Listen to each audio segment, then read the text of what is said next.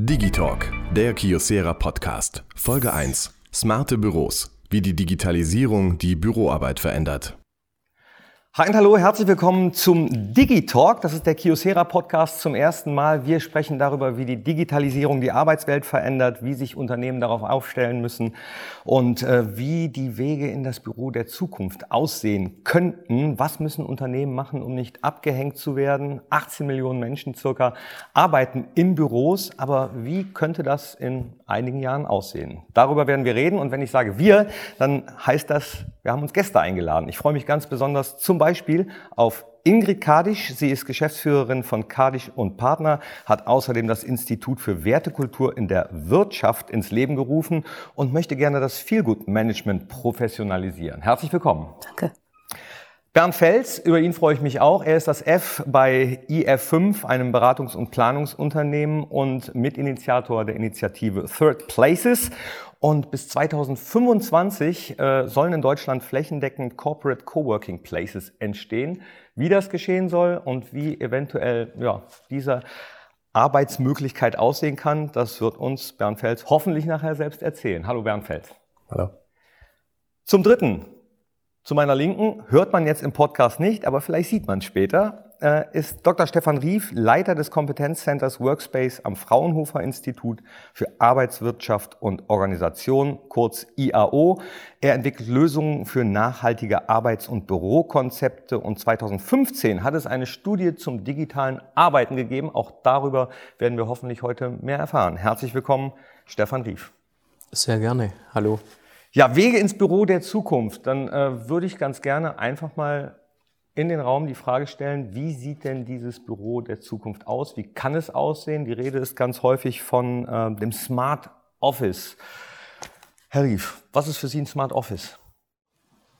Smart Office ähm, ist für mich ein, ja, tatsächlich ein clever gemachtes, ein intelligentes Büro, nicht zwangsläufig alles digitalisiert. Das ist sicherlich da vielleicht ein nächster Schritt, aber ähm, für mich heißt es clever arbeiten und das heißt ein Stück weit natürlich ähm, ja, äh, seine Tätigkeit, seinen Arbeitsraum, seinen Arbeitsplatz entsprechend seiner Tätigkeit, aber auch entsprechend seiner Lust und seiner aktuellen Motivationslage zu suchen, ob ich mit Kollegen arbeite oder eher zurückgezogen und konzentriert, ob ich von zu Hause arbeite, ob ich einen Coworking Space nutze oder eben vielleicht auch vom äh, Platz meiner Eltern, vom Wohnort meiner Eltern, um die zum Beispiel zu unterstützen. Das ist ein Thema, das auf uns zukommen wird zukünftig. Also eigentlich die Vielfalt nutz, zu nutzen.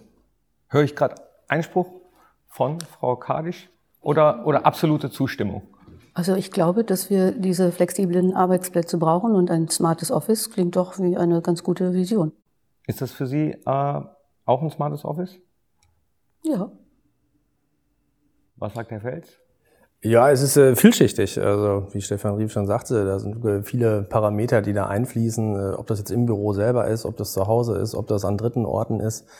Äh, das Thema, was wir da halt auch so ein bisschen begleiten. Also da gibt's ja unendliche Möglichkeiten. Und ich glaube, diese unendlichen Möglichkeiten hängen mit dem Nutzer da zusammen, äh, der wiederum für seine Art des Arbeitens, für seine Aufgaben eben sind das Bestmögliche dann eben sucht und das nutzt. Aktivitätsbasiertes Arbeiten ist ja so ein Stichwort, was immer mal wieder fällt. Ne, so unterschiedlich wie die Nutzer sind, so unterschiedlich ist wahrscheinlich auch das Büro der Zukunft. Und wenn ich da die Möglichkeit habe, aus einem vorgegebenen Portfolio etwas aufzusuchen, dann ist es, glaube ich, am Ende smart, weil smart wird jeder Einzelne auch unterschiedlich verstehen. Aber heißt das nicht auch, dass es dann ähm, ja, un unglaublich viele Möglichkeiten geben muss? Ist das nicht vielleicht im Endeffekt zu teuer für Unternehmen? Ich glaube, dass sich das auszahlt, äh, weil die Mitarbeiter oder Mitarbeiterinnen werden wahrscheinlich auch viel lieber arbeiten, wenn sie in Räumen sind oder wenn die Arbeitsbedingungen so sind, dass sie zu ihren Bedürfnissen passen. Von daher finde ich das wichtigste Stichwort in dem Zusammenhang ist eher die Beteiligung der Mitarbeiter und Mitarbeiterinnen auch zu hören, was genau sind deren Bedürfnisse und Wünsche in Bezug auf ein smartes oder angenehmes Büro. Also Mitarbeiterbefragung. Nee, nicht unbedingt. Mitarbeiterbefragung ist ja auch äh, manchmal ein bisschen langweilig. Ich würde eher sagen, äh, ich, man kann ja Interviews führen zum Beispiel. Äh, das geht nicht immer und in jedem Unternehmen, weil es kommt darauf an, wie groß das Unternehmen ist, ob es international tätig ist oder es um Mittelstand geht. Aber ich persönlich schätze sehr das Gespräch face to face und da gibt es mehr als nur die klassische Mitarbeiterbefragung. Ja, aber auch das Gespräch face-to-face -face ist ja im äh, Büro der Zukunft, so stelle ich mir das zumindest vor, nicht immer mehr gegeben. Wenn man zum Beispiel ja, in virtuellen Büros arbeitet, äh, da sind Sie, glaube ich, Experte, Herr Fels, ähm, würden Sie da ja, Unterhaltungen via Skype oder Facebook oder welche Möglichkeiten es da mittlerweile gibt, dem direkten Gespräch vorziehen oder sagen Sie, nee, das. Ja, das äh, direkte Gespräch, das, äh, das ist immer noch das, was am, am, am wertigsten ist. Das, wo man am meisten mitbekommt, da wo die Synapsen anders zusammenspringen und wo, äh, habe ich mal von irgendeinem Mediziner gehört, wo irgendwelche Glückshormone auch ausgeschüttet wird, wenn man also live noch miteinander spricht. Also insofern ist das durch die virtuelle, zumindest momentan, glaube ich, nicht zu 100 Prozent zu ersetzen. Aber die Technologie wird natürlich immer besser. Also wenn wir vor fünf Jahren an irgendwelchen Webkonferenzen oder Videokonferenzen teilgenommen haben, ist man mit äh, Kopfschmerzen und äh, sonstigen äh, negativen Folgeerscheinungen eigentlich aus dem Raum gegangen. Das ist ja heute sehr viel besser geworden. Und was da in der Zukunft aufgrund von weiteren Entwicklungen so kommt, ähm, wird sicherlich dazu führen, dass auch alle Sinne bei virtueller Zusammenarbeit gefördert werden. Aber ich behaupte mal, dass das, ähm, es ist eine gute Ergänzung. Es funktioniert, um andere negative äh, Dinge nicht auf sich nehmen zu müssen. Also warum muss ich heute 600 Kilometer von Hamburg nach äh, Düsseldorf fahren? Wobei es sind, glaube ich, nur 400, wenn's, äh, wenn ich es genau nehme. Das hätte man äh, vielleicht auch virtuell machen können, aber hier zusammenzusitzen ist doch schöner. Haben Sie sowas auch äh, erforscht in der Studie? Ja, noch immer, ähm, gebe ihm Herrn Fels vollkommen recht, ist das ja das reichste Medium, sagt man auch, das, das persönliche Gespräch. Und aber was wir eben durch dieses veränderte Arbeiten vielleicht noch nicht so drauf haben, sag mal, ist einfach so zu überlegen, wann nutze ich was, wann setze ich was ein. Also ich glaube, es gibt manche, die machen zu viel virtuell und es gibt andere, die machen nur immer äh, zu viel Face-to-Face, weil sicherlich macht es Sinn, ich kann auch natürlich Prozesse beschleunigen, indem ich einfach einen Termin schneller zustande kriege und ein Gespräch dann führen kann, wenn es akut ist, die, der, der, Lösungsbedarf und nicht erst in zwei, drei Wochen, bis Aber persönliche wie, Meetings wie, wie, da sind. Wie mache ich das? Ähm, ich muss lernen, das müssen wir wahrscheinlich in dieser neuen Arbeitswelt alle, äh, sich zu beobachten, wann mache ich was wo gut. Also früher musste ich nicht drüber nachdenken oder die wenigsten. Bin ins Büro gegangen, habe dort gemacht, was anfiel. Ja, da gab es auch nicht die Frage, mache ich es von zu Hause, mache ich es in dem Raum, mache ich es in jener Situation. Und jetzt muss ich natürlich schon beginnen, mich zu beobachten. Also ich würde auch sagen, wir können sehr toll feststellen, auch dass ich immer noch in Büros an sich sehr leistungsfähig bin. Also kann man sich, glaube ich, auch gut vorstellen, dass man das ein oder andere, äh, versuchen Sie mal zwei Excel-Tabellen im ICE zusammenzuführen. Ähm, da merkt jeder, dass er, da merkt jeder, dass er schneller ist. Ne? Nein, aber ich kann es mir vorstellen.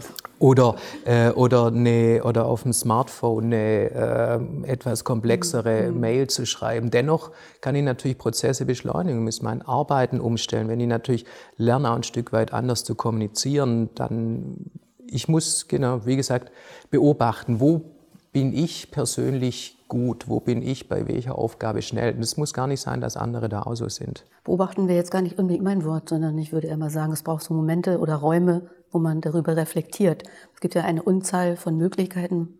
Was ist meine Möglichkeit? Was möchte ich jetzt tun? Beobachten klingt mir zu sehr im Kopf. Ich äh, habe ja auch etwas mit dem Thema viel gut zu tun und äh, meine ursprüngliche Definition davon war, es geht erstmal wieder darum, auch zu fühlen also äh, ähm, bei einer Arbeit und vielleicht auch nicht nur sich gut zu fühlen, sondern fühlen und das ist gut. Und dann, mhm. dafür bräuchte es einfach auch Räume, wo man aus diesem ganzen Automatismus, aus diesem Getriebensein vielleicht auch mal sich zurückzieht und sich klar macht, was habe ich heute Vormittag gemacht?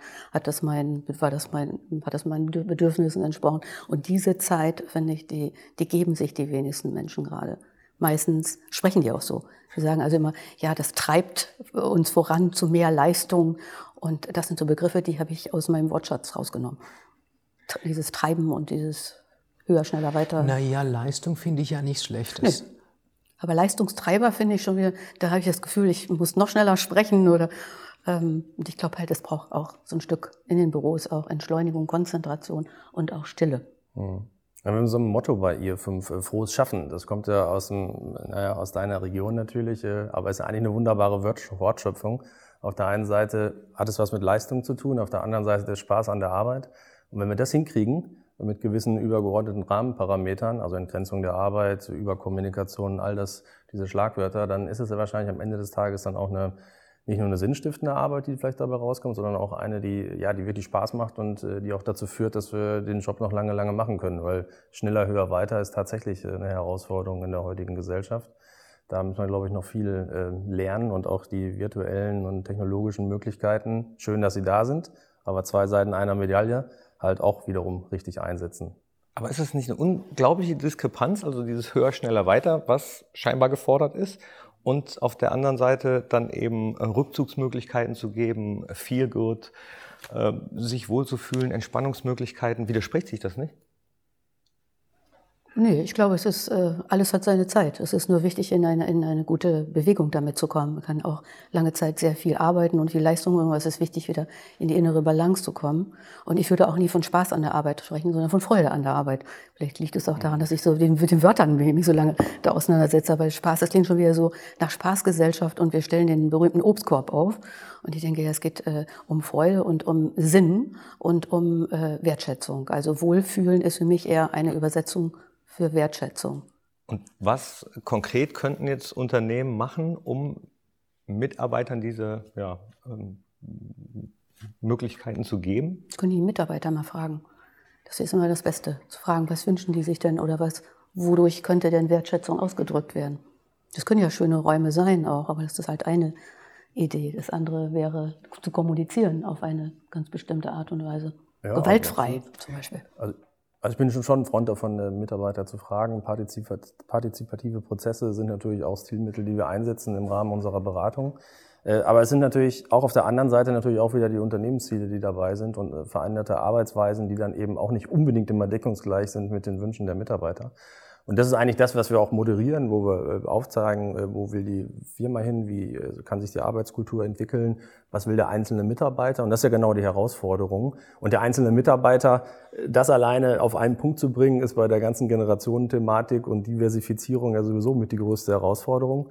Wir leben momentan, glaube ich, so in zwei Parallelwelten. Auf der einen Seite die ist jetzt auch Schwarz-Weiß-Malerei, die jungen, hippen, digital affinen Menschen und dann eher die vielleicht äh, etwas eher konservativer geprägten äh, Charaktere. So, und die brauchen alle natürlich eine unterschiedliche Infrastruktur. Und das zu managen, das vernünftig hinzukriegen, das ist letztendlich auch, glaube ich, die große Herausforderung und steht unter diesem Stichwort neue Arbeitswelten, nämlich für jeden das richtige Umfeld irgendwo zu haben, innerhalb der Unternehmensziele. Ja, und in Bezug auch wieder auf das Ziel. Also es mhm. ist ja keine ja, eine Wunschveranstaltung, sondern es muss ja wieder zurück geführt werden auf das Unternehmensziel. Mhm. Und ich denke, was da eine große Chance wäre, wäre mit Mitarbeitenden eher darüber zu sprechen, was ist der Geist de, des Unternehmens, was ist der Spirit, was ist die Seele der Organisation und mhm. nicht so sehr immer nach vorne und ähm, ja, äh, irgendwie zu versuchen, dabei zu sein. Ich merke das ja im Mittelstand, die haben ganz viel Sorgen, den Anschluss zu verpassen an neue Arbeitswelten. Und dann werden dann ganz lustige Sachen gemacht. Dann sagt der Geschäftsführer auf einmal so, jetzt will ich, ab jetzt will ich flache Hierarchien. Und dann äh, hat er gelesen oder war vielleicht auch einer auf einem Barcamp, ich weiß es nicht. Aber sowas muss ja vorbereitet werden. Auch da braucht es Mitarbeiter und Mitarbeiterinnen, die da mitgenommen werden und den Sinn verstehen und die Rahmung verstehen. Und ich glaube, da ist einfach sehr viel Angst auch. Ja, hört man bei den Unternehmen auf jeden Fall ab und zu raus. Was ich jetzt raushöre, ist, dass es das Büro der Zukunft eigentlich gar nicht gibt. Kann man das so sagen? Ich kenne es nicht, ja.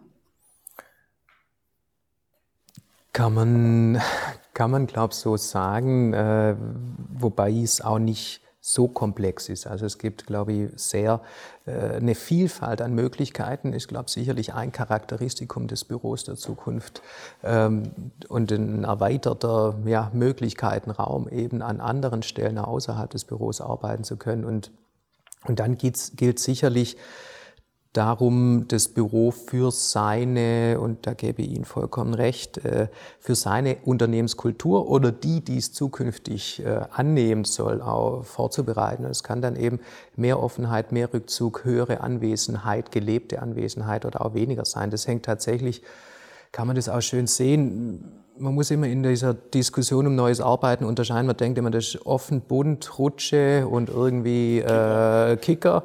Und eigentlich gibt's dort äh, ganz klassische, sage ich mal, Campuskulturen, die aber so emotional aufgeladen sind, dass es Freude macht, dort zu sein, Zeit dort zu verbringen. Und es gibt ganz andere hochflexible Modelle und ich muss da meinen Weg für meine Kultur und sicherlich auch für meine Aufgabe finden und dann ist mein Büro der Zukunft. Deswegen gibt, gibt eine riesen Vielfalt, aber die, die Diskussion, die man früher geführt hat, so über ein-Personen-Büro, Zwei-Personen-Büro, äh, Großraum, so das, das denke ich, wird oder es überholt sich gerade äh, dramatisch schnell, sage ich mal, für den einen oder anderen.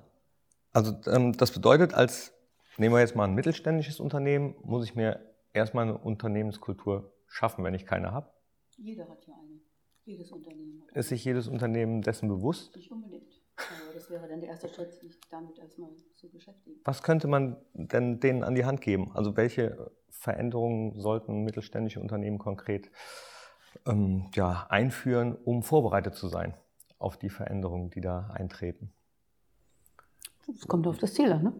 Genau. Und also auf den wir, Kontext. Ja, also bei uns ist es, wir, wir nennen es dann eben im ersten Schritt häufig einfach äh, Vision. Also welche Vision hat die, äh, das jeweilige Unternehmen in puncto Zukunft der Arbeit?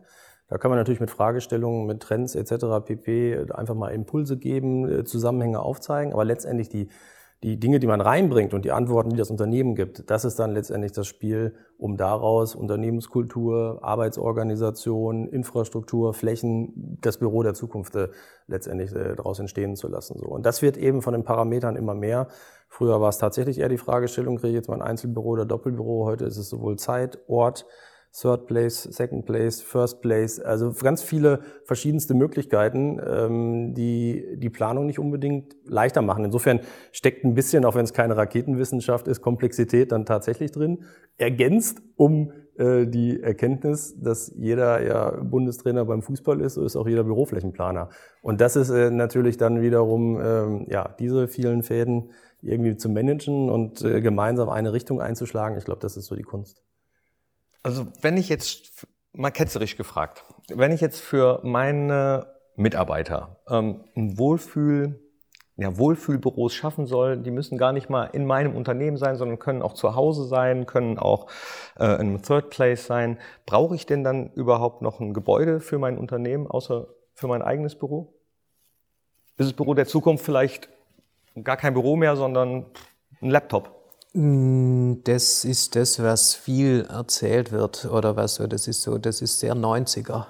Das oder 2000, also jeder arbeitet vom Strand aus und sicherlich gibt es irgendwelche, also es gibt Organisationen, die so organisiert sind, äh, sind aber sicherlich die wenigsten. Ich glaube, die, wir konnten sogar feststellen in einer Studie, dass gerade für die, ich sag mal, eine Gruppe mit mittlerer Anwesenheit, ja, ähm, also die so ungefähr drei, 3,5 Tage äh, im Durchschnitt pro Woche im Büro verbringen, das muss nicht in der Woche sein, aber so über einen Jahresdurchschnitt, dass für die zum Beispiel die, die Arbeitsumgebung wichtiger ist als für die, die sich gelöst haben. Das glaube ich macht Sinn, aber sogar wichtiger als für die, die permanent im Büro äh, anwesend sind. Das heißt, und das kann man sich eigentlich, glaube ich, ganz gut erklären, weil wenn ich den Weg dorthin auf mich nehme, in mein Corporate Office, dann muss ich da, dann gehe ich dahin, um optimale Bedingungen zu finden. Optimal heißt optimale Kultur, ein Kulturerlebnis heißt aber auch vielleicht äh, extrem gute Möglichkeiten, um mich konzentrieren zu können, um digital miteinander arbeiten zu können. Alles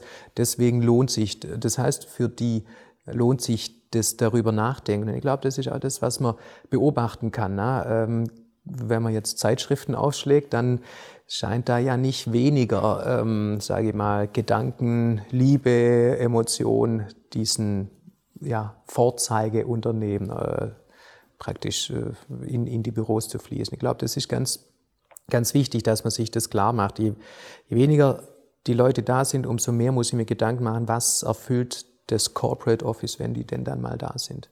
Mhm. Und das muss erfüllen, Frau Kadisch, dass man sich, wenn man denn mal da ist, dann wohlfühlt. Sie wollen das Feelgood Management professionalisieren. Viele wissen vielleicht gar nicht, was Feelgood Management ist. Es gibt ja Feelgood Manager. Was machen die? Also ursprünglich, also vor fünf Jahren, als ich mich das erste Mal mit dem Begriff beschäftigt habe, waren das äh, blonde Frauen, die, ich sag mal etwas ketzerisch, den männlichen Geschäftsführer den Haushalt führten und für die gute Stimmung da waren. Das hat mich sehr verärgert. Und äh, dann habe ich mir gedacht, es ist vielleicht ganz gut, dem eine andere Bedeutung zu geben. Also, und dann habe ich viel The Good Management entwickelt und äh, dann ein Konzept gemacht, äh, ja, was mit Ausbildungsmodulen, wo ich gedacht habe, das sollten Feelgood Manager äh, kennen, unter anderem äh, Change Management, Unternehmenskultur, Evaluation, Projektmanagement und so weiter. Und ähm, ja, und, und vor allen Dingen sollten die coachen können, also beraten können, moderieren können und so. Und äh, ich bin jetzt gerade dabei, mich etwas zurückzuziehen von dem Begriff, weil der ist jetzt aufgeladen mit dem eine Feelgood-Managerin, äh, die äh, kümmert sich um die gute Laune oder den Spaßfaktor und so weiter. Und deswegen, ich habe aber noch keinen besseren Begriff gefunden. Ich weiß nicht, wie ich es nennen soll. Ich bin jetzt, habe jetzt so einen Kunstgriff gemacht und ich mache jetzt ein Konzept und das heißt House of Feelgood. Und ähm, das unterrichte ich auch im Institut. Und da geht es eher um einen ganzheitlichen, auch ein bisschen abgedroschen, aber besseren habe ich auch nicht, ganzheitlichen Ansatz der Organisationsentwicklung. Der fängt zum Beispiel so an, dass man sich nicht nur mit der Vision beschäftigt, sondern mit dem Leitbild des Unternehmens und davon ausgeht, dass Menschen zu allem bereit sind, wenn sie verstanden haben, was ist der Sinn, was ist der Nutzen, passt das zu meiner, ähm, meiner intrinsischen Motivation, macht es irgendwie Sinn, ähm, dann kann das Büro so oder so aussehen, keine Ahnung, aber es, es geht bei mir aus von den Werten immer und die Werte sind Partizipation, Sinn, Integrität und dann kommt Wohlbefinden. Wohlbefinden ist ein Wert daraus. Und wenn man das so aufhängt, dann kann man natürlich auch irgendwann ein Büro umgestalten, aber dann ist es gerahmt von einem größeren Prozess. Und sind alle Maßnahmen darin Teil des Gesamtkonzeptes. Und dann denke ich auch, macht es nachhaltig Sinn. Beim äh, Sinn und Sinn stiften, da nickt Herr, Fel, Herr Fels immer. Das ist, glaube ich, auch was ganz Wichtiges, dass die äh, Mitarbeiter, die man dann im günstigsten Fall mitgenommen hat, äh, überhaupt einen Sinn darin erkennen, was sie, was sie da machen. Das ist das Entscheidende. Also wir sehen ganz viele neue Bürokonzepte. Da wird der Sinn erstmal gar nicht klar. Da wird auch gar nicht klar, was soll denn das überhaupt? Hättet ihr das normal alles so gelassen, wie es früher der Fall war, war doch eigentlich viel besser. So, also ja, wenn Sie jetzt beispielsweise große Meeting Points ähm, äh, zur Verfügung stellen und dafür den reinen Arbeitsplatz beispielsweise reduzieren, ist schnell die Frage, wenn man nicht dahinter versteht, warum das gemacht wird. Ja, super, jetzt hat man mir persönlich mein direktes Arbeitsumfeld beschnitten und das andere nutze ich doch gar nicht unbedingt. Was soll der Schickimicki? So, das ist jetzt beispielsweise eine, ähm, ein, ein Beispiel. Und äh, da muss man eben schon ein bisschen tiefgreifender ähm, sich Gedanken drüber machen, was die wesentlichen äh, Notwendigkeiten sind, warum man eben beispielsweise eine Arbeitskultur verändert, warum man eine Arbeitsorganisation verändert. Und erreichen so drei Schlagworte. Wir müssen flexibler werden, besser kommunizieren und ja, Fläche können wir auch noch ein bisschen optimieren. Das reicht nicht. Ja? Damit äh, gewinnen sie keinen, äh, keinen Preis. Also sollte man sich tatsächlich die Zeit nehmen, über solche äh, Weichenstellungen mal wirklich Gedanken zu machen über die Arbeitskultur, über eine Vision, über andere Parameter, um dann eben auch wirklich von der Unternehmensspitze heraus äh, das A vorleben zu können, es auch erklären zu können äh, und als nächstes dann erstmal dem mittleren Management zu erklären, weil das sind ja diejenigen, die nachher den Mitarbeitern, wenn die das hören, dann letztendlich auch verkaufen müssen. Und insofern, ähm, ja, es ist schon, ähm, ist schon ein großes Projekt, wenn man wirklich was anschieben will. Äh, mit verschiedensten Facetten. Könnte man auch schon mal mit kleinen Handgriffen was ändern? Hm. Ähm, ich denke, kann man, kann man immer. Äh, ich denke aber, kleinere Handgriffe wären dann eher Sachen wie experimentieren und ausprobieren. Also zum Beispiel eben vielleicht mal eine Projektgruppe, die Lust hat, anders zu arbeiten, in den Coworking Space zu entlassen, also oder hinzuschicken, ihnen das zu ermöglichen erste Erfahrung zusammen, äh, dann vielleicht äh, zu überlegen, was, was kann ich besser machen, wie kann ich sowas ausrollen. Aber tendenziell äh, hat Herr Fels vollkommen recht, äh, wenn ich es ist ein Transformationsprojekt, ja, Transformation vielleicht auch abgegriffen, aber es geht darum, sich neu aufzustellen. Also es ist nicht irgendein Trend, es ist nicht ein Einrichtungstrend, es ist nicht ein Trend, dem man hinterherlaufen muss. Man muss sich bewusst positionieren, will ich es und wofür. Und ich glaube, was man häufig vergisst in der Diskussion ist, ähm, wir das ist ja kein Selbstzweck. Es geht tatsächlich darum, äh, auch die ganzen anderen Dinge, die vor uns liegen, äh, zu bewältigen. Und das heißt sicherlich, auch wenn das unpopulär ist, das heißt, mehr Ideen zu entwickeln, schneller zu sein, besser zu sein, äh, wenn wir unseren Standard halten wollen. Und das das ist natürlich die Frage, ob man da aufgeregt hinterher rennt oder wie man das anderen Ländern gegenüber. Ja, genau, unseren Standard. Wir, ich meine, äh, wir müssen Ideen entwickeln. Wir haben äh, es, man muss ja sich nur umschauen. Also ich kam jetzt letzte, ich war jetzt eine Woche in äh, Korea wieder. Da, da geht schon auch was. Ähm, also und auch dort ist das Thema Smart Work ein Thema. Also die, die holen auch auf, die machen das generalstabsmäßig so ein Stück weit. Das heißt, Ähm, ich glaube, wir müssen uns überlegen, wie wir, das, wie wir diese Dinge, die vor uns liegen, und jetzt nehme ich mal ein paar, ohne Angst machen zu wollen, aber was mich tatsächlich bewegt, sind so Dinge wie künstliche Algorithmen, äh, die tatsächlich Tätigkeiten von uns übernehmen werden, von uns Menschen. Und da muss man überlegen, was, was macht denn ich? Also fülle die Zeit auf mit Kickern ähm, oder, ja, oder, oder entwickeln wir Modelle, wo wir sagen, okay, wir arbeiten äh, vier Stunden lang kreativ, effizient, haben dann vier Stunden frei, um uns wieder, also wir machen ja auch viele Tätigkeiten, die uns Kraft rauben, Ideen überhaupt zu entwickeln und solche Dinge zu machen. Also deswegen, ich glaube, wir stehen vor einer viel, viel größeren Veränderung als das, was wir die letzten zehn Jahre erlebt haben. Und da muss man sich schon Gedanken machen. Und Büro ist eben ein Mittel, aber genauso Führung, äh, absolut. Ich glaube nur, Raum ist ein super guter Katalysator, weil wenn ich jetzt morgens reinlaufe und sage, ab heute sind wir irgendwie integer zueinander, schätzen uns, dann merkt man, äh, Raum macht es ein Stück weit glaubwürdig erlebbar. Zumindest für mich ein guter Katalysator. Mhm.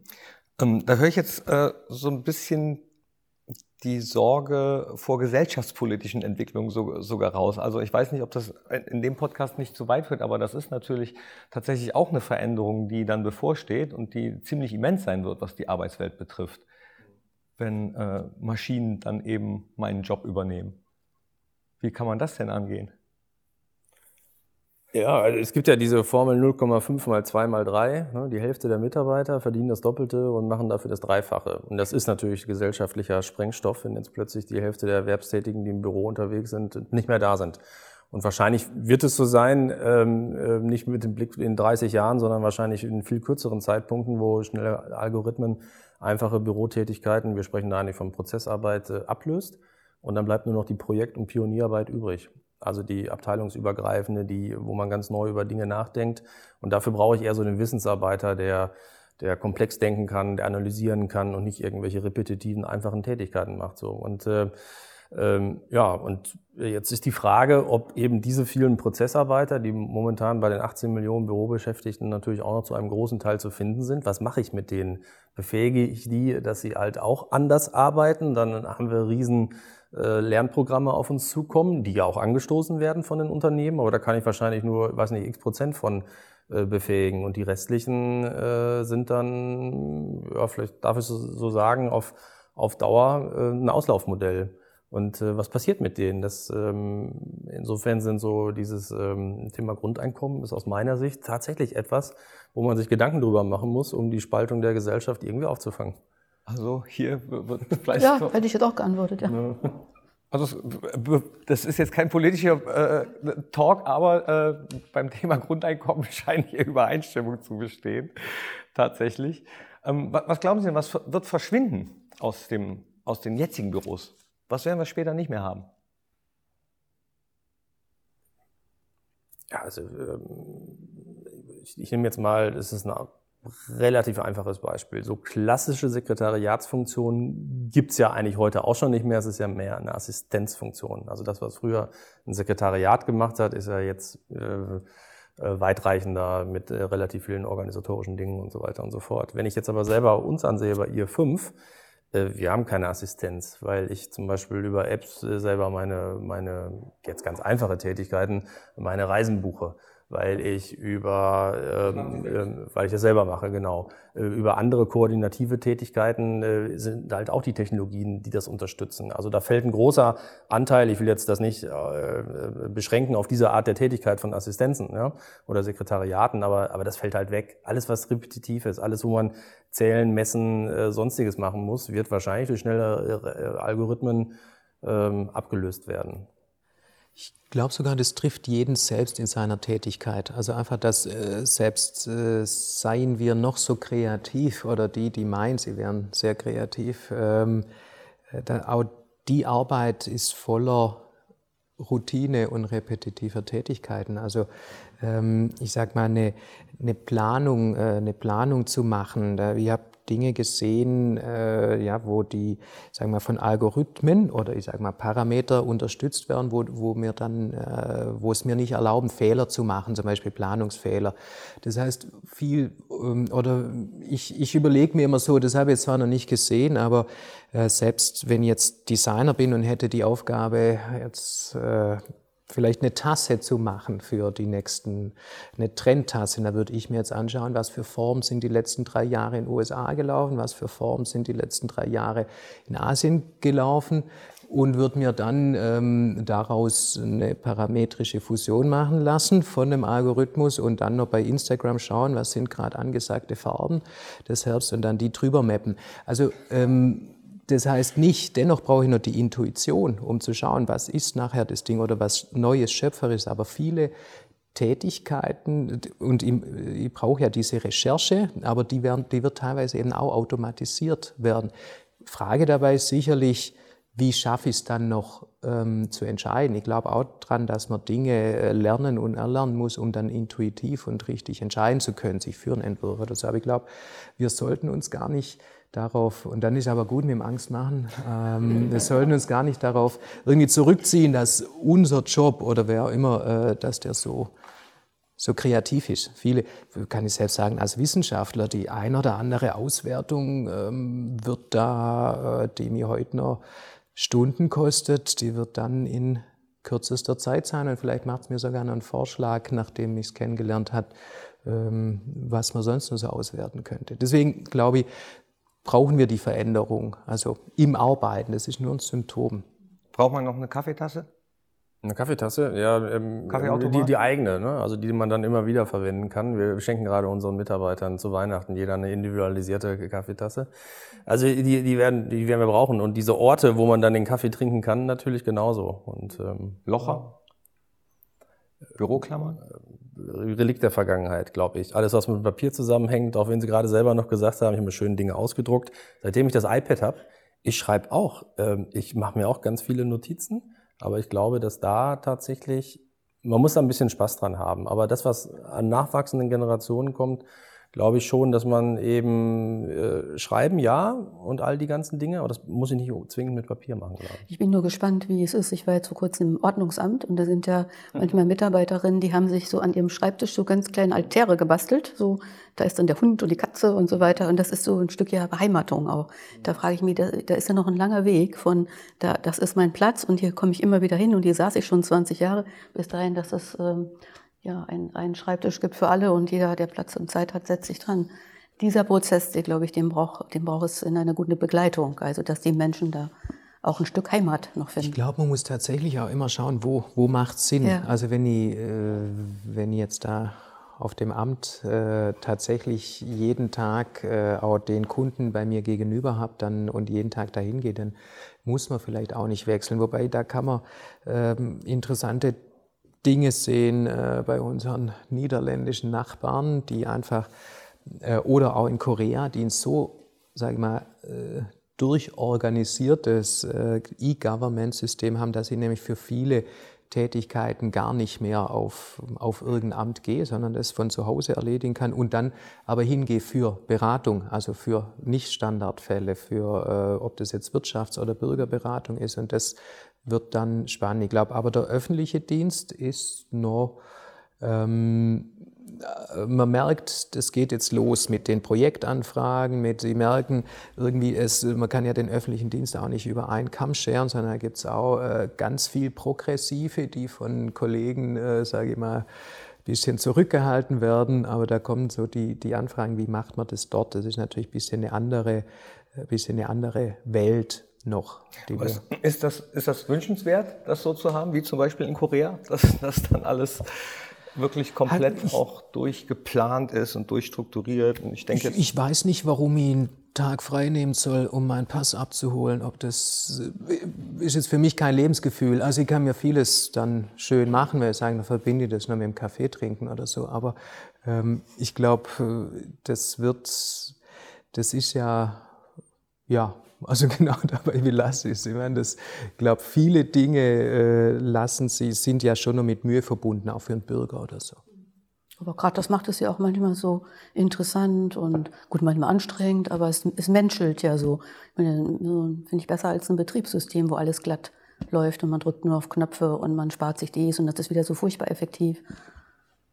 Naja, wenn die Menschen dort Entscheidungsfreiheit bekommen, dann macht es auch einen gewissen Sinn, wenn die sagen, ähm, ich mache das oder jenes anders. Aber wenn ich eh nur dorthin gehe, um Standards zu erleben, dann hm, habe ich da auch kein Mehrwerterlebnis. Hm, also ich kenne Menschen, für die ist das toll. Ich kann es mir dann auch nicht vorstellen, wenn ich sagen, gerade weil das immer die gleiche Routine ist, das, also da denke ich auch, dass man schauen muss, welche also was wollen, bringen die Mitarbeiter mit? Es gibt welche, die wollen ständig was Neues und sind so sehr gerne Pioniere und andere sind sehr sicher darin und fühlen sich auch wohl und wollen ihren Job machen und ihr Geld haben und dann auch das, immer das Gleiche möglichst machen. Also ich glaube einfach, dass auch da unheimlich viele Unterschiede sind zwischen den Bedürfnissen.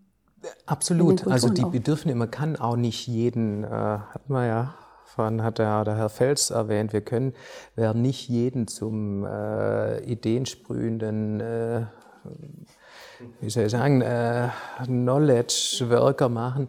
Dennoch bin ich ganz sicher, dass dieses Beharrungsvermögen äh, nicht, das führt auch für die Menschen nicht zum, zum Besseren. Einfach. Wir, wir, das, das, ist ja immer eine Frage des Grades, wie viel, wie viel äh, wie viel möchte ich, dass ja. alles so bleibt, wie es ist? Ja, also, aber ich finde, es ist eher eine Frage, mal die Kaffeewerbung gab, ja. irgendwie, was würdest du dir wünschen, dass alles so bleibt, wie es ist? Aber ich finde, es ist eher eine Frage der Haltung. Ne? Also wenn, wenn, wenn so viel über Augenhöhe gesprochen wird, dann würde ich immer mir nicht zugestehen zu sagen, ich weiß, was für jemand anderes jetzt das Richtige ist oder das Wichtige ist, wohin es sich äh, entwickeln soll. Und das finde ich auch so, so, ein bisschen unangenehm. Also in der aktuellen Diskussion jetzt in den in den äh, Unkonferenzen oder Barcamps oder in den dass äh, manchmal so eine, eine Stimmung entsteht. Wir wissen jetzt, äh, wie es geht und äh, müssen die anderen noch missionieren oder? Mhm.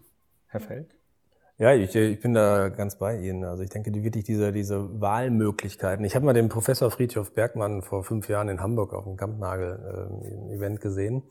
Und er begann seinen äh, Vortrag damit, was ist Freiheit? Und Freiheit ist nicht zwischen 25 Zahnpastatuben auswählen zu dürfen, sondern das, was man wirklich, wirklich will.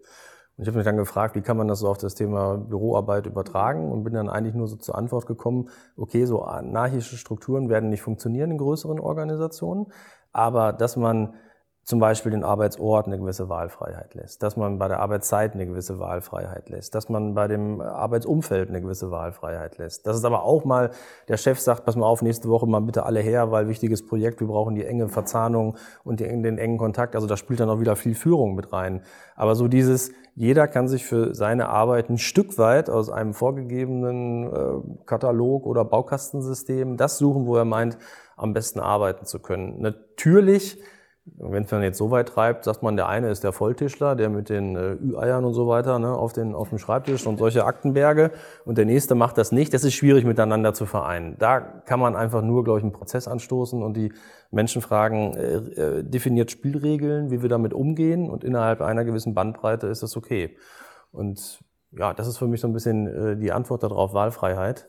Und dann äh, haben wir, glaube ich, auch am Ende äh, frohe frohe Menschen, die ihren Job gut machen. Einigkeit bei Herrn Fels und Frau Kadisch. Ja, ich sehe ein bisschen Skepsis. nee, nee, nee, absolut, absolut. Also Wahlfreiheit, Wahlfreiheit ist es tatsächlich. Das, das kann man auch gut nachweisen, dass das was bringt. Ich wollte ja nur äh, da eigentlich darauf hinweisen, es gilt schon, einen Rahmen vorzugeben. Es gilt nicht irgendwie jeder, jeder macht oder kann oder darf, was er will, sondern es muss eben in den kulturellen, in den unternehmerischen Rahmen eingebettet sein, dass sie das äh, irgendwo hinbringen. Es geht nicht darum, irgendwie jeden, jetzt benutze ich das Wort, äh, jeder fühlt sich wohl, sondern es geht darum, äh, man entwickelt Freude und, und marschiert, ne, blödes Wort, aber in eine Richtung zum ein Stück weit Erfolg. Und Erfolg kann einfach, ich glaube, das darf man immer nie vergessen. Man kann, ein Unternehmen kann nur äh, seinen Mitarbeitern Gutes tun, solange es erfolgreich ist. Also da bin ich äh, überzeugt von. Äh, und ich glaube, das ist auch relativ einfach nachzuvollziehen. Deswegen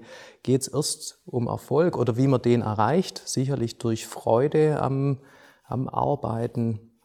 Aber ich glaube, es ist wichtig, dass es nicht, dass es nicht so rüberkommt, so schöne neue Welt, jetzt so die, die letzte Stufe der Evolution, jetzt machen wir uns irgendwie, jetzt machen wir es uns schön, äh, schöner Wohnen oder die Dinge, mit denen das halt häufig verknüpft wird, neue Arbeitswelt. Deshalb muss es auch mal zwischendurch unpopuläre Entscheidungen geben. Aber die müssen erklärt werden. Das ist eigentlich das Entscheidende. Ich habe eine Vision, ich habe ein Ziel, ich habe eine unpopuläre Entscheidung, zum Beispiel nicht jeder kriegt mal einen Arbeitsplatz, Sharing-Gedanke.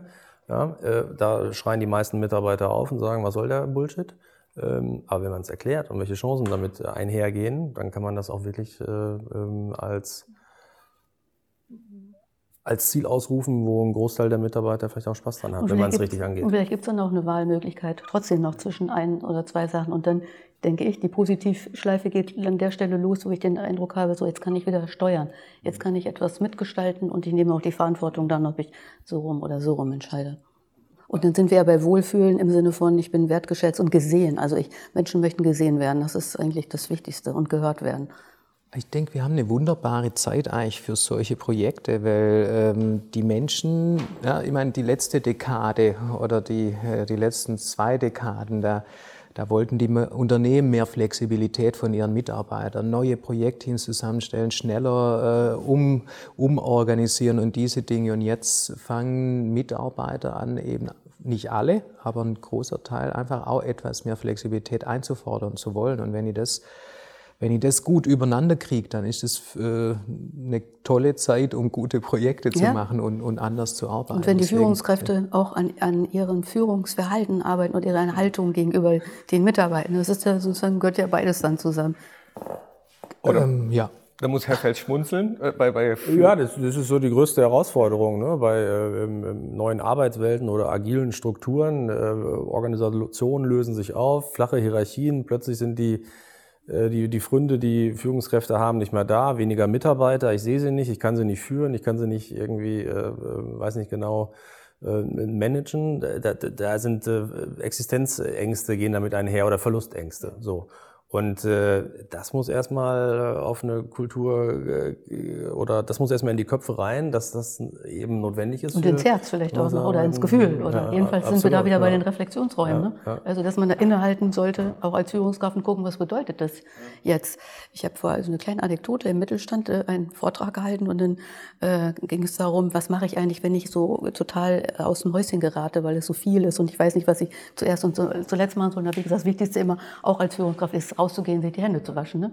Distanzierung sozusagen, ein bisschen Abstand nehmen. Und dann im Anschluss an diese Vorträge, Vortragsreihe haben 36 Teams einen, äh, einen Antrag gestellt auf Handwaschbecken in ihren Büros. Und da war es natürlich klar, dass die Führung da nicht mit gerechnet hat, aber da bräuchte es eine Führung, die sagt, ja, wenn wir sowas äh, Empowerment machen, also so etwas versuchen, Mitarbeitende herauszulocken, dann kann es natürlich sein, dass sie etwas fordern, was für, für uns auch vielleicht unangenehm ist oder nicht zu erfüllen ist. Das ist ein ganz wichtiger Punkt, denn eigentlich sind in dieser ganzen Entwicklung äh, die Führungskräfte oder das mittlere Management, die, ich sage jetzt mal, äh, die gestressteren oder die Leidtragenden oder die, die sich maximal umstellen müssen. Weil man muss ja auch sehen, ähm, heute oder bisher waren wir es gewohnt zu sagen, wir sind ja in so einer Welt äh, der Regelung, wo man sagt, jeder darf so und so viel. Ja, das, das ist man gewohnt. Jeder darf zwei Tage von zu Hause arbeiten oder jeder darf vier oder man vereinbart irgendwas oder so sind wir ja alle gestrickt in unseren Regelungen und ähm, das muss man sich halt auch klar machen. Bei dem neuen Arbeiten ist vielleicht bei manchen gar keine Abwesenheit möglich äh, und andere können irgendwie gern auch zwei Wochen äh, von woanders aus arbeiten und das als Führungskraft. Also gar nicht mal unbedingt nur das, der Verlust des eigenen Büros oder sowas, aber wie erkläre ich das diesen Mitarbeitern, dem einen, der so ist und dem anderen, der so ist? Und wie erkläre ich das dem einen, der, wo ich genau merke, der schafft es nicht, zu Hause Leistung zu bringen oder an anderer Stelle? Wie erkläre ich dem in schönen Worten, ähm, in wertschätzenden Worten, dass es bei ihm gut ist, wenn er mhm. viel Zeit bei dem mir Neid verbringt. Um? Und das Eifersucht sind, vielleicht genau. auch. Ja. Und das sind natürlich auch Dinge, mit denen Führungskräfte konfrontiert werden, die ja da kommen wir wieder beim, zum, zum Thema Lernen. Wie geht man damit um? Ja, ja im Haus of Feelgood haben ja. alle Führungskräfte ein Coaching von Anfang an. Sonst geht gar nichts richtig los. Das ist schon mal die Voraussetzung dafür, dass dann auch ein Prozess implementiert wird, weil ich glaube, da ist der Schlüssel ja auch. Also so eine Organisation oder so ein Unternehmen zu verändern, ist äh, ziemlich komplex, nicht trivial. Ähm, ansatzweise die Herausforderungen haben wir jetzt gerade schon gehört. Auf jeden Fall die Mitarbeiter mitnehmen, auf jeden Fall emotional auch mitnehmen, erklären, höre ich gerade raus. Wenn ich jetzt äh, ein mittelständisches Unternehmen habe und sage, ja, ich will heute noch anfangen, damit ich nicht noch hinterherhänge. Mhm. Wie ist die Strategie? Was mache ich? Sich bei einem von uns dreien melden. Sehr gut, genau. Machen Sie dann gratis? Ähm, also wir nicht. wir nicht. Ich weiß nicht, wie es beim Herrn Fels ist. Ja, aber es ist ja, ist ja tatsächlich. Sie bieten äh, solche ähm, äh, ja, Ratschläge ja an. Das, das kostet etwas. Das ist dann für ein Unternehmen wahrscheinlich eine Frage, das gönne ich mir das oder, oder ja, nicht? Also erstmal gibt es eine Auftragsklärung. Ne? Also das Allerwichtigste, nicht irgendwo reinzuspringen und etwas zu machen, weil manchmal wünschen sich Kunden auch was, wenn man mit denen nochmal ein bisschen spricht, dann kommt doch ein ganz anderer Auftrag nachher dabei raus. Also da nochmal genau zu gucken, was will das Unternehmen, was hat das für Ziele, für Wünsche mit so einer Beratung überhaupt. Ja, das ist ja dann die Kunden, die zu Anfang, da gibt es nicht mehr so viele von, aber ein paar, die Kunden, die zu Anfang wissen wollen, was bringt mir das am Ende, da können Sie am besten gleich das Mandat niederlegen, weil es ist zwar, wir sind zwar auch zahlengetrieben, aber es ist ja wie in der Wirtschaft, also früher in der Ausbildung für den Volkswirt, war ja alles zahlengetrieben. Inzwischen ist es ja auch viel Bauch, es ist ja auch viel Intuition, es ist ja auch viel ähm, andere Dinge, die damit reinspielen. Und ähm, ähm, man muss da schon so das Grundverständnis dafür haben, dass neue Arbeitswelten auch was bewegen. Ich muss es aber nicht auf Heller und Pfennig irgendwie nachweisen können, weil das sind so die alten ähm, wie heißen diese Methoden? Du, du, kennst das bestimmt, Stefan, aus der, aus der Arbeitswissenschaft, wo man alles dann genau misst und zählt diese, diese Ref, nee, Ach, die Refa. Ja, ne, genau so. Ne? Also das, die, das ist genau, es halt nicht, weil, ähm, genau, ja, weil das sind so kleines Beispiel, also wenn Sie äh, eine Minute Kreativarbeit. Um, ja, genau, um so einfach so netzwerkartige Zusammenarbeit zu fördern, machen Sie aus, früher hatte jeder so seine Teeküche. Ne? So, da sind ja kurze Wege, da gehe ich hin und bin dann wieder am Arbeitsplatz, das ist äh, effizient. So, jetzt äh, versucht man ja häufig eher Erlebnis- und Aufenthaltsqualitäten in, in Gebäude hineinzubringen. Es ist ein bisschen größer, es ist nicht vor der eigenen Haustür, da trifft man mal einen anderen, da kommt man ins Gespräch, das bringt wieder den, den Prozess nach vorne und so weiter und so fort. Und da gibt's ja tatsächlich dann Menschen, die dann sagen, Wahnsinn, ich muss jetzt den doppelten Weg dahin gehen, über einen Tag gerechnet, bei zehnmal Kaffee gehen oder was auch immer die sich dann da holen, hat das ja so und so viel Produktivitätsverluste zur Folge. Also wenn diese Denke nach wie vor in den Unternehmen herrscht, dann brauchte man sich wahrscheinlich mit neuen Arbeitswelten gar nicht beschäftigen, weil das ist einfach, ähm, ja, das ist die alte Welt aus meiner Sicht. Die alte Welt. Und ähm, was ich noch rausgehört habe, Deutschland hinkt im Gegensatz zu anderen Ländern mächtig hinterher. Woran liegt das? Hat jemand da Nö, von so, Ihnen? so. Also ich hatte es gar nicht so rausgehört. Wir, Habe also, ich so empfunden. Ach so, okay. Nee, ich, Weil die sagten, die Koreaner sind schon viel weiter und nee, ich würde halt erstes Info Informationen aus den USA holen.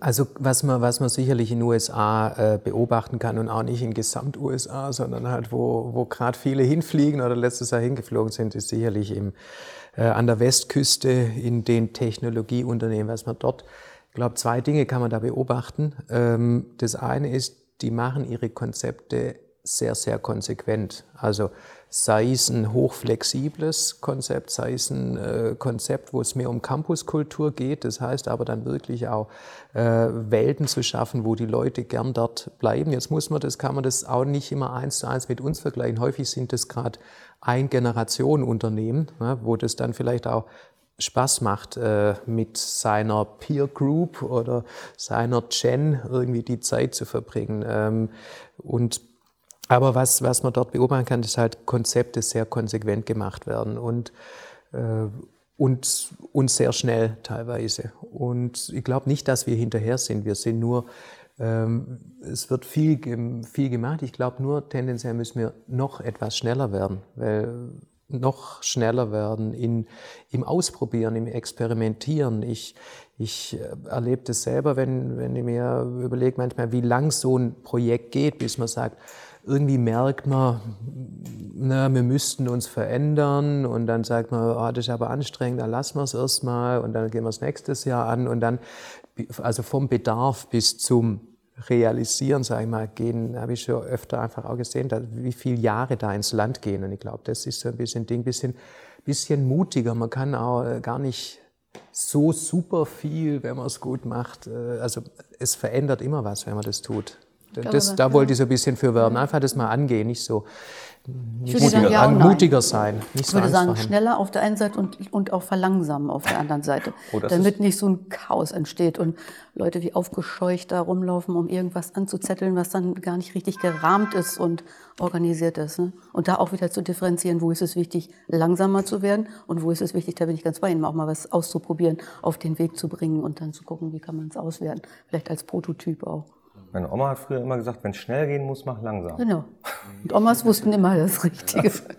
Aber vielleicht auch mal ein paar Nachteile in Kauf nehmen. Also ich habe so häufig, äh, wenn wir, also wir machen dann auch mal, haben relativ viele Mandate auch die, äh, wo wir Konzepte machen, die dann erstmal nicht umgesetzt werden. Später kommen dann häufig wieder einige dann um die Ecke und sagen, doch, jetzt haben wir inzwischen die Erkenntnis, die ist gereift, äh, wir wollen es jetzt tatsächlich umsetzen, können Sie uns begleiten. Aber zurück zu meiner Ausgangssituation. Sie haben ein Konzept und jetzt nur mal bildlich gesprochen, Sie haben, weiß nicht, sechs Vorteile äh, gefunden, aber anderthalb Nachteile. Ah nee, können wir nicht machen. So. Also das ist eine Mentalität, die man vielleicht den Deutschen auch eher so ein bisschen äh, zuspricht. So irgendwie dann alles irgendwie auch äh, zu optimieren und da muss man einfach dann auch mal dann wagen, diesen Nachteil durch die sechs, die das ja überkompensieren, dann einfach auch zu, äh, zu machen. Ne? So, und äh, da glaube ich, dass wir ein bisschen mehr äh, Schwung auf die Straße kriegen sollten. Also könnte man das als Konsens festhalten. Bisschen mutiger sein, ausprobieren, Mitarbeiterinnen und Mitarbeiter mitnehmen. Ich würde eher sagen, sich auf die Werte zu committen, um die es gehen soll im Zuge der Transformation. Und dazu würde dann gehören, die Mitarbeiter mitzunehmen. so rum. Also es reicht nicht, den Kicker oder Flipper oder eine Playstation hinzustellen und ein paar Couchtische. Natürlich nicht. Es reicht nicht, die Sekretärin zu feuern und seine Reisen selbst zu buchen. Und das Büro der Zukunft gibt es nicht. Wäre wär das zusammenfassend das, was man über ähm, das Smart Office, das Büro der Zukunft sagen kann? Ja, ein bisschen clever ist es schon. Etwas, aber große Herausforderungen? Große, aber vollkommen machbare Herausforderungen. Wenn man sie fragt. ja, absolut, aber ich glaube, äh, mit und ohne und, uns ist es machbar. Und mutiger ist ja. auf jeden Fall, habe ich jetzt zumindest so rausgehört. Dann würde ich zum Schluss äh, gerne noch, dass Sie fünf Sätze vervollständigen, der Reihe nach. Vielleicht, Frau Kadisch, fangen Sie an. Für mich ist im Büro der Zukunft vor allem unverzichtbar die Wertschätzung und die Werte und eine Haltung. Herr Rief, aus dem Büro wird in fünf Jahren komplett verschwunden sein. Uh, ähm, boah, das ist hart. Papier? Papier? Glauben Sie? Mm, in, fünf, glaub, Jahren in fünf Jahren glaube ich es. In, Im Moment fünf Jahren glaube ich es noch nicht. Ich, zehn, nur 10 Prozent, die papierlos Dokumente austauschen. Stimmt, ja, Sie, Sie haben recht. Ich bin, ich bin nur von den von, wir stellen immer bei unseren Studien fest, dass viele Dinge dann doch schneller gehen, als man erwartet. Äh, also wenn man jetzt immer nur das Heute misst, die Veränderung ist teilweise relativ schnell, gerade bei technischen Sachen. Aber ich könnte sagen, was dazu kommt, das wird mir, wird mir leichter fallen. Okay, nehmen wir das. Nehmen wir das. Es sind tatsächlich ähm, digital, großformatige digitale Oberflächen, an denen wir zum Beispiel in, in Besprechungen arbeiten wir immer noch wie in den 70ern.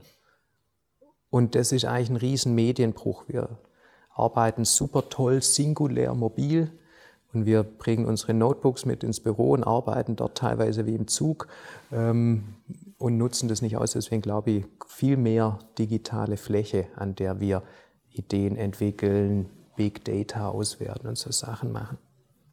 Ja, jetzt wollte ich eigentlich gerade Schluss machen, aber jetzt haben wir noch ein Thema angesprochen, mhm. das interessiert mich auch brennend. Nur noch kurz vorher von Herrn Fels, äh, der zu Ende zu bringende Satz, um flexible Arbeitskonzepte zu ermöglichen, muss ein Unternehmen vor allem flexibel im Kopf sein.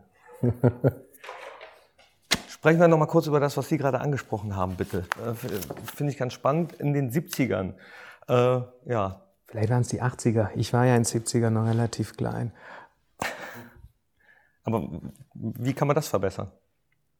Ich glaube, ähm, da haben wir tatsächlich noch ein, äh, wie soll ich sagen, da kann man den, ich glaube, wir sind relativ weit tatsächlich mit, äh, mit digital schreiben, aber auf digitalen Pads, aber das Miteinander auf einem, ja, ich sag mal, auf einem Flipchart äh, zu arbeiten, auf einer großformatigen, äh, sind zwei Dinge. Meetings ist eh noch so, äh, schon immer irgendwie singuläres Arbeiten, obwohl man um den Tisch rumsitzt. Und das andere ist, wir, äh, es gibt so viel Studien und nicht mal nur von uns, sondern schon vor vielen Jahren visualisieren, äh, gemeinsam Dinge aufschreiben, hinmalen, ein gemeinsames Verständnis erzeugen. Da, da brauche ich hinterher gar kein Protokoll schreiben und solche Dinge machen, wenn ich so gearbeitet habe. Und das ist Einmal die Art, wenn wir physisch zusammenkommen, das ist zukünftig so wertvoll, dass wir auch die Zeit irgendwie sinnhaft nutzen müssen und nicht indem jeder mit seinem Blog da sitzt und sich seine Gedanken aufschreibt und das, was er verstanden hat. Und, deswegen glaube ich, ist da so der nächste große Schritt, was auch wertvoll macht, ins Büro zu kommen, wenn ich diesen Medienbruch aufwerte. Aber wenn man heute so Publikationen anschaut, dann gibt es eigentlich nur so tote Medienräume, nenne ich es jetzt mal so, irgendwie so überdigitalisierte Oberflächen, wo man dann irgendwie wie ein Cyborg zwischendrin steht und auf der anderen Seite gibt es die, äh, in denen man sich auch nicht wohlfühlt und auf der anderen Seite gibt es so, ähm, kann man aussehen, die ganzen, ähm, ja, wir nehmen jetzt wieder Kärtchen raus und, und arbeiten miteinander ganz haptisch. Also ich glaube, der nächste Schritt ist sicherlich da eine Fusion, weil ich dann ja, auch das, was ich erarbeite, viel besser mitnehmen kann oder wieder verteilen oder von woanders bearbeiten. Also ich glaube, da ist noch ein ziemlicher Medienbruch so und der uns aber gut tut, wenn man da so hat. Und warum das so ist, weil einfach, das fängt schon an, äh, wenn ich versuche, mir auf das Gerät in der Firma. Ja, es kommen in einem Meeting kommen Menschen aus drei, vier Organisationen zusammen mit unterschiedlichsten Einstellungen auf ihren Rechnern, mit unterschiedlichsten Firewalls. Und wenn ich dann versuche, das interaktive Board mit meinen Inhalten zu bespielen bei der Firma mit ihren Sicherheitsrichtlinien, dann ja, dann schreibe ich es mir halt doch lieber mit auf meinem Notizblock. Wie kann man das denn ändern? Also das eine ist vielleicht auch ein Stück weit wieder zum Analogen überzugehen. Ähm, ähm, also die komplexen Zusammenhänge, das ist ja eigentlich, oder ich will vielleicht einen Satz vorausschicken. Also diese großen Wände, egal ob digital oder analog, braucht man ja, weil die Komplexität zunimmt und die Komplexität kann ja auf so einem kleinen Bildschirm halt nicht mehr darstellen. So, jetzt kommen unterschiedlichste äh, Unternehmen, unterschiedlichste Abteilungen zusammen. Äh, die Dinge müssen dargestellt werden. Jetzt haben wir momentan eben noch die diese, nicht diese Durchgängigkeit des, des, des einen Mediums und dementsprechend ist, glaube ich, tatsächlich das Haptische, das Sehen, das Arbeiten, das Anfassen, das Buntmachen einer, einer Riesenwand, die man eben mit Post-its und anderen Dingen äh, erstmal bearbeitet. Das macht auch Spaß. Ja, das einfach, ne? gerade. Das, das, genau, ja. ne? das, das kann auch jeder. Wir haben gerade, sind gerade dabei, eine, eine Projekttapete in einem äh, Unternehmen, in einem Projektraum äh, zu kreieren. Die ist zehn Meter lang und zwei Meter hoch, weil einfach der gesamte Prozess im nächsten Jahr da abgebildet werden soll. Und trotzdem ist es dann wieder notwendig, das Ganze natürlich zu digitalisieren, sprich abzufotografieren, wie auch immer ins System zu bringen, weil ähm, wir können auch nicht alle jeden Tag vor dieser 10-Meter-Tapete stehen. Das funktioniert auch nicht. Ähm, aber das ist vielleicht die Antwort darauf. Weil in der intensiven Zusammenarbeit, Kommunikation ist das ein super Medium. Ja, wir sind schon längst dazu übergegangen, auch die Flipcharts wieder selbst zu gestalten. Also, und die Teilnehmer sagen, das äh, sieht toll aus, das ist ein Teil der Wertschätzung für uns und kann man trotzdem abfotografieren, aber es ist einfach eine, ist näher an den Menschen dran. Ja, also, wir entwickeln gerade mit ihr 5 Design, das ist ein Innenarchitekturbüro, was wir gegründet haben, äh, agile Projektmöbel, die eigentlich auch mehr äh, wirklich das Analoge im, im Vordergrund haben. Aber gepaart mit Digitalem ist es dann das richtige Rezept. Und wer da schon mal so ein bisschen Einblick will, der kann auf unsere Homepage gehen und was wir mit unserem Office 21 Projekt und auch Kiosera als Partner praktisch auf der Orgatec vorgestellt haben, so ein Gedankenmodell, analoges und digitales Arbeiten zu verbinden. Also das Analoge verschwindet nicht ganz. Nein, absolut nicht. Deshalb bleiben ja auch die Büros, um die eine Ausgangsfrage zu beantworten, ob das Büro stirbt. Nein, es stirbt nicht. Das Büro stirbt nicht. Schönes Schlusswort. Wie auch immer es in der Zukunft aussehen wird, das äh, Wer, werden wir dann sehen in vielleicht fünf Jahren. Ich bin gespannt, äh, ob wir dann noch Papier haben in den Büros. Ich glaube, es dauert noch ein bisschen länger, aber ähm, dann treffen wir uns allerspätestens in fünf Jahren wieder und äh, hören uns mal an, was wir heute gesagt haben. Ich bedanke mich ganz herzlich bei Ingrid Kadisch, bei Bernd Fels und bei Dr. Stefan Rief. Vielen, vielen Dank. Das war der Kiosera Podcast Digitalk Folge 1. Tschüss. Das war Digitalk, der Kiosera Podcast. Weitere Informationen finden Sie auf smart.kiosera.de.